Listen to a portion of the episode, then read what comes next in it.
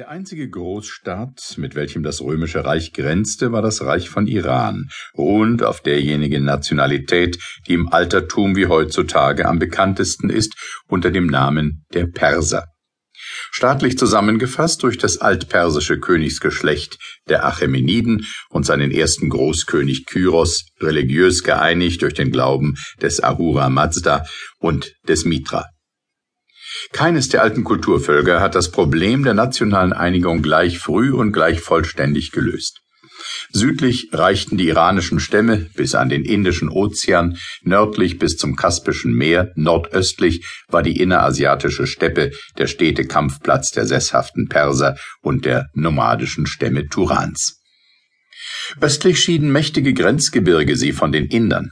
Im westlichen Asien trafen früh drei große Nationen, jede ihrerseits vordrängend aufeinander, die von Europa aus auf die kleinasiatische Küste übergreifenden Hellenen, die von Arabien und Syrien aus in nördlicher und nordöstlicher Richtung vorschreitenden und das Euphrattal wesentlich ausfüllenden aramäischen Völkerschaften, endlich die nicht bloß bis zum Tigris wohnenden, sondern selbst nach Armenien und Kappadokien vorgedrungenen Stämme von Iran, während andersartige Urbewohner dieser weitgedehnten Landschaften unter diesen Vormächten erlagen und verschwanden.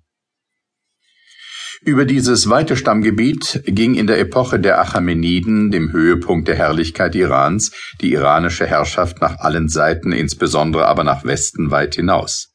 Abgesehen von den Zeiten, wo Turan über Iran die Oberhand gewann und die Seldschuken und Mongolen den Persern geboten, ist eigentliche Fremdherrschaft über den Kern der iranischen Stämme nur zweimal gekommen, durch den großen Alexander und seine nächsten Nachfolger und durch die arabischen Kalifen und beide Male nur auf verhältnismäßig kurze Zeit, die östlichen Landschaften, in jenem Fall die Parther, in diesem die Bewohner des alten Baktrien, warfen nicht bloß bald das Joch des Ausländers wieder ab, sondern verdrängten ihn auch aus dem stammverwandten Westen.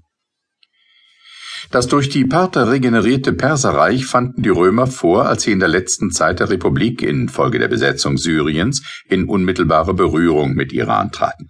Wir haben dieses Staates schon mehrfach früher hin zu gedenken gehabt.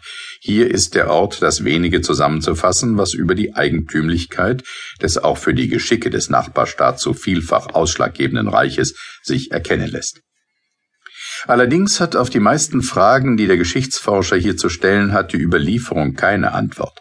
Die Okzidentalen geben über die inneren Verhältnisse ihrer parthischen Nachbarn und Feinde nur gelegentliche, in der Vereinzelung leicht irreführende Notizen, und wenn die Orientalen es überhaupt kaum verstanden haben, die geschichtliche Überlieferung zu fixieren und zu bewahren, so gilt dies doppelt von der Arsakidenzeit, da diese den späteren Iraniern mit der vorhergehenden Fremdherrschaft der Seleukiden zusammen als unberechtigte Usurpation zwischen der alten und der neupersischen Herrschaftsperiode, den Achameniden und den Sassaniden gegolten hat.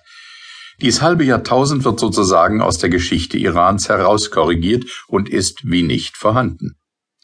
Der Standpunkt, den die Hofhistoriographen der Sassaniden-Dynastie damit einnahmen, ist mehr der legitimistisch-dynastische des persischen Adels als derjenige der iranischen Nationalität.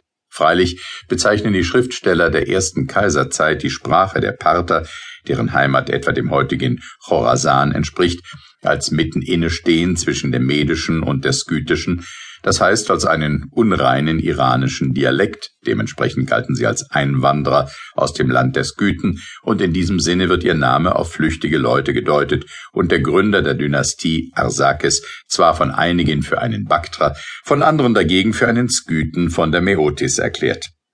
Dass ihre Fürsten nicht in Seleukaya am Tigris ihre Residenz nahmen, sondern in der unmittelbaren Nähe bei Ktesiphon ihr Winterlager aufschlugen, wird darauf zurückgeführt, dass sie die reiche Kaufstadt nicht mit skytischen Truppen hätten belegen wollen. Vieles in der Weise und den Ordnungen der Parther entfernt sich von der iranischen Sitte und erinnert an nomadische Lebensgewohnheiten. Zu Pferde handeln und essen sie und nie geht der freie Mann zu Fuß. Es lässt sich wohl nicht bezweifeln, dass die Parther, deren Namen allein von allen Stämmen dieser Gegend die heiligen Bücher der Perser nicht nennen, dem eigentlichen Iran fernstehen, in welchem die Archimeniden und die Magier zu Hause sind. Der Gegensatz dieses Iran gegen das aus einem unzivilisierten und halb fremdartigen Distrikt herstammende Herrschergeschlecht und dessen nächstes